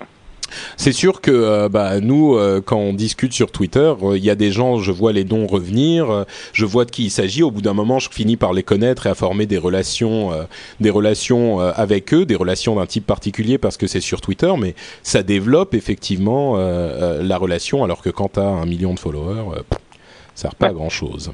Et puis, et puis après, quand t'es, tu te rappelles ce, ce, ce Gus qui est venu nous, nous voir euh, quand on était euh, à le web, qui nous a dit qu'il était, il nous suivait sur Twitter et qu'il était un fan du, du rendez-vous tech, bah ça fait plaisir parce que ça veut Ah bah, dire bien quelque chose. ouais. Oui, oui, tout à fait. Je me souviens que j'avais rencontré euh, euh, deux ou trois personnes qui étaient venues euh, me voir euh, à, la, euh, à la conférence Le Web. Euh, et effectivement, euh, il- il- c'est ça- c'est des gens, tu sais qu'ils sont effectivement intéressés par ce que tu fais. Et du coup, tu, euh, tu as le contact hyper facile, hyper vite. quoi. Le mec, il arrive, il dit Ah ouais, j'écoute le rendez-vous tech, je te suis sur Twitter, machin. Je, je sais plus, j'avais répondu en disant ah, J'ai passé un petit moment avec un tel et un tel. C'est sympa, quoi. Ça fait, ça, c'est c'est une, une relation qui existe, c'est pas virtuel. Donc voilà, Jean-Luc R, si quelqu'un réussit à lui parler, on lui tire la langue. Il tire la langue. Ah, on, on- on reste poli quand même, c'est sympa. Allez, t'es jaloux, t'es jaloux, reconnais-le. Ah mais complètement, j'avoue. Il y a, il y a une, une sorte de, de, euh, de, de compétition euh, complètement vaine euh, sur tous ces trucs-là qui est, qui est présente. Enfin, aujourd'hui, je m'en fous un peu, mais c'est comme à l'époque où, euh, au tout début, quand j'ai commencé les podcasts, je regardais le nombre de téléchargements tous les, euh, tout, tout, tout- toutes les semaines les en heures- disant toutes les là là, heures. Est-ce que j'ai il y a plus semaines, de gens pas- qui ont écouté l'émission? Je me rappelle au, début, heures quand même. au début du blog, c'était euh, tu regardais euh, le nombre de commentaires, le nombre de liens, le nombre de le, nombre de, de visiteurs, etc. Puis dès que t'avais Ouais. oh TechCrunch, il- TechCrunch a pointé sur mon blog. Euh, Ouais, c'est vrai, c'était marrant, mais bon, aujourd'hui, bon, on passe très vite cette, on passe très vite cette étape, et c'est vrai qu'aujourd'hui, moi, je suis, euh, je suis vraiment content de la communauté qui s'est créée autour de, à la fois de, de des podcasts et de Twitter et tout ça. Ça nous permet d'avoir une vraie vie une vraie communauté, une vraie conversation, ce qui n'est pas forcément le cas de euh, tout le monde. Bref, euh, vous savez ce qu'on va faire. On va passer à Et voici venir la liste des sites fantastiques. Tic, tic. Bon d'accord, c'est un écho fait à la voix, mais je suis pas hyper doué. Où est? Ça fait toujours très plaisir. Alors le site fantastique, il n'y en a qu'un seul aujourd'hui. C'est un site qui a été recommandé par Florent, donc c'est Redwin de la chatroom, comme vous le savez. C'est le fantastique jeune homme qui s'occupe euh, du site euh, du site euh, frenchspin.com qui me donne un énorme coup de main sur tout ça et qui me permet de faire tous les podcasts que je fais parce que s'il n'était pas là, euh, je crois que je sombrerais sous des tonnes de mise en ligne et de travaux blogiens. Euh, le site dont il avait parlé, c'est icône.pro, icône au pluriel. Euh, si vous cherchez, si vous faites euh, vous-même un petit blog ou que vous voulez développer un petit projet sur le web, allez voir du côté de icône.pro. Il y a énormément d'icônes de tout type différents et en utilisation libre notamment. Vous pouvez faire vos recherches de manière très détaillée et les icônes sont vraiment de qualité très très respectable parce que souvent sur ce genre de site, bon c'est pas super bien, euh, c'est euh, c'est des icônes un petit peu minables. Celles-ci sont très bonnes et plutôt que d'aller chercher dans Google Images ou Dieu sait quoi des images dont vous n'êtes même pas certain que vous avez le droit de les utiliser, euh, vous pouvez aller là-bas et trouver les icônes qui vous conviennent pour construire un site et des petites des petits euh, comment dire, pour construire des petites barres et des petits euh, boutons euh, sur votre site qui ont un petit peu de la gueule. Moi, je sais que ça m'aurait servi plusieurs fois. Et ben, allez sur icône.pro et merci Florent pour ce site fantastique. Ben écoutez, on arrive à la fin de l'émission. Euh, je voudrais vous tous vous remercier euh, d'avoir laissé des commentaires sur iTunes. Euh, comme toujours, vous le savez, si vous voulez nous donner un petit coup de main, vous pouvez aller sur iTunes et nous laisser un petit commentaire ou une petite une petite note. Je vais, si iTunes réussit à se lancer, lire un petit peu un, des commentaires qu'on nous a laissés récemment. Mais il ne réussit pas à se lancer. Bon, écoutez, c'est pas grave, on va pas lire ça cette fois-ci, ça sera pour la prochaine fois, mais sachez que euh, si vous voulez nous euh, donner un petit coup de main, c'est un moyen facile pour nous donner plus de visibilité sur iTunes, qui est, comme tout le monde le sait, euh, le répertoire des podcasts aujourd'hui. Et quand on a de la visibilité sur le répertoire des podcasts, et ben forcément, plus de gens entendent parler de vous. Donc, ça fait une différence, ça fait toujours une petite différence. Euh, bah écoutez, c'est la fin de l'émission. Euh, merci à vous deux d'avoir été présents, comme toujours. C'est toujours un, un bonheur et un, un- un- une joie non dissimulée. Bah n'est-ce écoute, c'est Toujours toujours un grand plaisir. un, un grand plaisir de participer au rendez-vous tech, un honneur même. oh, qu'il est gentil. Euh, on parlait de Twitter. Est-ce que vous avez des, des- des sites ou des comptes Twitter à- dont vous voulez parler à nos merveilleux auditeurs? Ouais, ouais, ouais. Moi, c'est Yann euh, sur Twitter, comme d'habitude. Y-A-2-N-A-L-E-T. Et euh, c'est vrai que ça fait. J'ai pas été très actif sur Twitter ces derniers temps parce que j'ai beaucoup de choses à faire en ce moment, mais euh, je vous promets de revenir euh, vers vous très prochainement et euh, de parler un petit peu d'un projet que je, sur lequel je suis en train de travailler. Mais je peux pas en dire plus. Ouh ouh là là, tu nous fais un teasing. Il va tweeter. Oh, eh bien, de- mais ça, tu peux pas nous. Ça concerne quoi Un petit indice, Non, non, quelque non, je- chose Je peux pas, je peux pas, pas encore, mais bientôt, bientôt, bientôt. D'accord. Ok. Bon, et eh ben écoute, euh, on attendra ça avec avec impatience. Euh, Jeff, Bah, c'est Jeff. Twitter.com slash Jeff. J-E-F-F. c'est- ça a le mérite d'être simple. euh, et Ça a le moi, mérite d'être simple. Ouais. Donc twitter.com slash Jeff. Et moi sur Twitter, je suis euh, Note Patrick. Et comme je dis de temps en temps, je vois de plus en plus de gens qui sont Note quelque chose. À chaque fois, ça me fait un petit quelque chose au cœur. Ça me fait, ça me fait plaisir, tu vois. J'ai l'impression Tu as lancé des- la mode. J'ai essayé Ouais, de récupérer notre Jeff hein, et j'ai pas pu. C'est vrai. Et, euh, et donc, euh, malheureusement, je ne pourrais pas t'aider à récupérer Patrick parce que je me suis rendu compte que c'est un de mes copains aussi. Donc, Mais oui, j'ai Patrick ton et notre Patrick en tant que copain. C'est Ouais, quand même vu, rigolo. Et qu'est-ce qu'il fait d'ailleurs, Patrick? J'ai vu un tweet euh, Euh, que tu.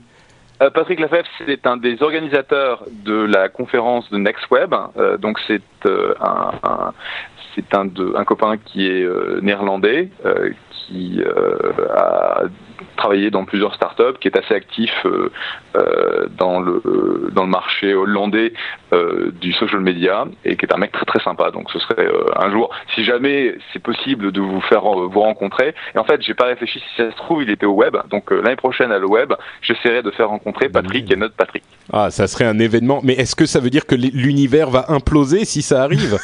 Je ne sais pas si c'est matière. Oui, c'est ça. Spécial si Patrick et notre Patrick se rencontrent, euh, l'univers du web social euh, se désintègre. C'est bien possible. bon bah écoute, euh, j'espère que ça arrivera. Et à propos de de Next Web, une autre nouvelle intéressante. Euh, j'ai euh, j'étais chez Léo Laporte hier pour This Week in Tech, qui est un autre podcast sur l'actualité technologique extrêmement intéressant. Et j'en ai profité pour annoncer quelque chose qui me fait vraiment super plaisir. C'est la naissance de NoWatch.fm. Alors si vous suivez un petit peu les, mes camarades podcasteurs, vous savez que NoWatch.tv, c'est la réunion des gens de, de Scuds, de... Euh, euh et de Geeking. Euh, donc c'est un groupe de podcasteurs avec lesquels je me suis accoquiné depuis très longtemps. Enfin, on s'est un petit peu tous réunis ensemble il y a un moment. Tu t'en souviens hein, d'ailleurs, euh, Yann. Bien sûr. Et, et, moi, mon idée, c'était de fédérer les énergies des podcasteurs et j'avais organisé des rencontres comme ça pour qu'on se retrouve et qu'on se, euh, se connaisse et qu'on communique un petit peu comme je le connaissais euh, aux États-Unis, une, une, grande amitié, une grande euh, euh communauté de podcasteurs. Et donc, ça, ça, j'ai commencé à faire se rencontrer tous ces gens-là. Évidemment, ils seront rencontrés de leur côté aussi. Et Jérôme et Christophe, notamment, qui sont les papas de No Watch. Euh, euh, ont, un petit peu pris les devants et ils ont encore plus d'énergie et de volonté et de euh, d'agilité que moi. Et ils ont lancé euh, No Watch. Et évidemment moi je suis jamais très très loin quand il y a ce genre d'initiative. Donc j'ai également je voudrais également participer à l'initiative et ça se concrétise désormais avec NoWatch.fm qui réunit les énergies de podcasteurs audio. Alors NoWatch.tv c'est plutôt vidéo, NoWatch.fm c'est plutôt audio, euh, et vous pouvez aller voir sur NoWatch.fm. Pour le moment, il n'y a encore que une splash page, donc une page avec quelques liens, euh, mais le, blog est en cours de, de, réalisation, donc ça va changer d'ici quelques temps. Et voilà, c'est une euh, quelque chose qui me tient vraiment vraiment à cœur parce que l'idée en fait ça serait quelque chose qui me travaille depuis très longtemps. Moi, comme vous le savez, je crois beaucoup au podcast. Et l'idée, ça serait d'avoir euh, la réunion des énergies podcasteuses francophones, que ce soit en vidéo ou en audio, avoir euh, un nom qui vienne et qui soit évident pour tout le monde, c'est No Watch. Alors, No Watch TV ou NoWatch.fm et euh, un petit peu euh, donner ce label de qualité et que les gens qui cherchent des podcasts francophones se disent je sais où je dois aller, c'est chez No Watch et c'est là-bas que je vais trouver euh, ce qu'il y a de mieux et ce qu'il y a de plus intéressant et distrayant et amusant et toujours cette, cette qualité que j'essaye de, de faire, de produire toujours dans, dans mes podcasts mais que je retrouve aussi aujourd'hui chez d'autres et que j'admire énormément donc je suis content qu'on puisse faire les choses ensemble comme ça. donc voilà, Bref, je vais pas vous saouler plus longtemps avec ça. C'est encore le tout début. On commence à peine euh, cette aventure et je sais qu'on va aller euh, euh, beaucoup plus loin et qu'on aura d'autres choses à vous annoncer d'ici un avenir plus ou moins proche. Donc, j'espère que vous serez avec nous pour la suite de cette aventure. Bah écoutez, après NoWatch.tv, il ne reste plus qu'à parler de LRDV.fr. Vous le savez, LRDV, c'est le rendez-vous rendez tech bien sûr. Euh, et il y a également le site frenchspin.com vers lequel vous emmènera lrdv.fr. Ça commence à devenir un petit peu compliqué, mais c'est là-bas sur lrdv.fr que vous retrouverez les commentaires et les liens de l'émission. Et c'est là-bas que vous pourrez avoir un petit peu plus d'informations sur ce podcast et sur d'autres podcasts. Euh, et, euh, et ben voilà. Et donc je vous invite à y aller et à vous régaler les yeux et les oreilles. Et on se retrouve nous.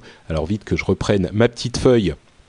Euh, on se retrouve euh, dans 15 jours pour une autre émission euh, du Rendez-vous Tech. Ça sera le 1er février, mais entre-temps, il y aura bien sûr eu le 27 janvier le podcast, ou plutôt le live avec Mathieu Blanco pour, comme vous le savez, l'événement Apple qui, nous l'espérons, sera monumental On vous retrouve donc à ce moment-là, soit en direct pour cette émission, soit euh, dans le podcast où on parlera certainement de tout ça le 1er février. Eh ben merci à tous, merci à la chatroom, merci à Yann et merci à Jeff. Et on se retrouve Merci très très vite. Ciao ciao Salut. Dans un mois.